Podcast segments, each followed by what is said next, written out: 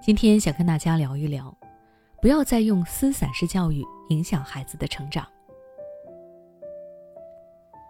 昨天晚上，朋友向我大倒苦水，说他现在家里孩子和爸爸的关系让他既担心又无奈。事情是这样的，朋友的丈夫是个暴脾气，儿子一旦犯错，丈夫不是劈头盖脸的对孩子一通臭骂，就是让孩子面壁思过一整天。以前孩子还小。还算听话，现在到了青春期，越来越叛逆，犯了错误不但不认错，还总是和爸爸对着干。朋友本想劝说丈夫，让他对孩子不要这么严厉，没想到反被丈夫责怪。教育男孩不能不严厉，男孩子就得多挨批评、多挨揍才会懂事儿。我小时候也是这样过来的，要是孩子一直被你这样溺爱娇惯，迟早有一天会误入歧途。朋友对父子俩的关系实在是感到为难，一边怕自己惯坏了孩子，一边又怕孩子的爸爸的行为给孩子的心理造成了伤害。朋友的诉苦让我想起了前段时间网络上很火的一个词“撕伞”，大意就是一个人淋过雨，所以想让别人也淋一遍，于是就把别人的伞撕烂。很显然，朋友的老公就有点撕伞的意思。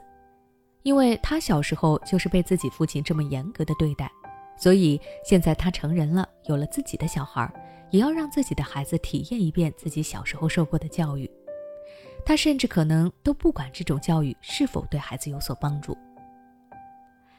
撕伞这个词出来以后，出现了两种极端的态度。有人认为“己所不欲，勿施于人”，父母不该用这种折磨人的方式来对待孩子。还有一部分人认为。父母对孩子严厉是为了孩子好，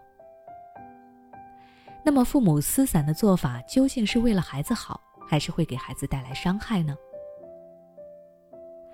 美国著名儿童教育专家科恩说：“我们惩罚孩子是想用让孩子吃苦头的方式给他们一个教训，以此来改变他们未来的行为。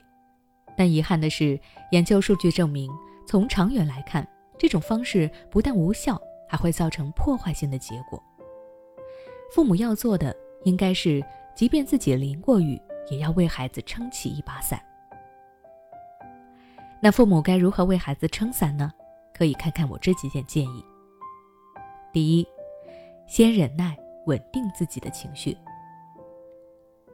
我曾听过这样一句话：一个没犯过错的孩子是很难成功的。父母虽然比孩子见多识广一些。但教育孩子的时候，一定不要一味的用自己的经历和学识去直接套用到孩子的身上。可以先试着去忍一忍，让自己的情绪、行为保持稳定，让孩子适当的犯错，承担后果，这样会比你不断的去纠正孩子的错误来的更有教育意义。第二，先停下你对孩子的责备。很多喜欢用撕散式教育的父母，对孩子总是挑刺儿比鼓励多，总带着主观的情绪和自身的经历去看待孩子，时常还会看到孩子哪里都不顺眼。这种类型的父母，请先停下来，先问问自己几个问题：你到底在担心孩子什么？孩子真的有你口中那么不堪吗？你是在挑剔孩子，还是在挑剔自己？当父母停下来重新思考这些问题时，可能就会发现，其实你对孩子所有的苛刻，可能都源于自己内心的恐惧。而停下来，就是给你一个机会，让你能用全新的角度去审视孩子，把孩子当成一个独立的、有思想的人去欣赏、去挖掘。最后，我希望父母们都能够放下自己错误的教育方式，为孩子撑起一把伞。让孩子能够自信满满的朝着美好的未来走去。那如果你想了解更多关于孩子的教育内容，可以关注我的微信公众号“学之道讲堂”，回复关键词“教育”就可以查看了。你是否在为孩子的英语学习而烦恼呢？也许你已经发现，孩子背单词总是记不住，学了不少却一直开不了口。也许你正打算给孩子做英语启蒙。但却收效甚微。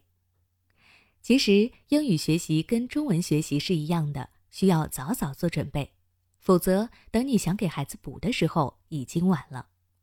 那么具体该怎么做呢？欢迎关注我们的公众号“学之道讲堂”，回复“孩子英语”就可以查看了。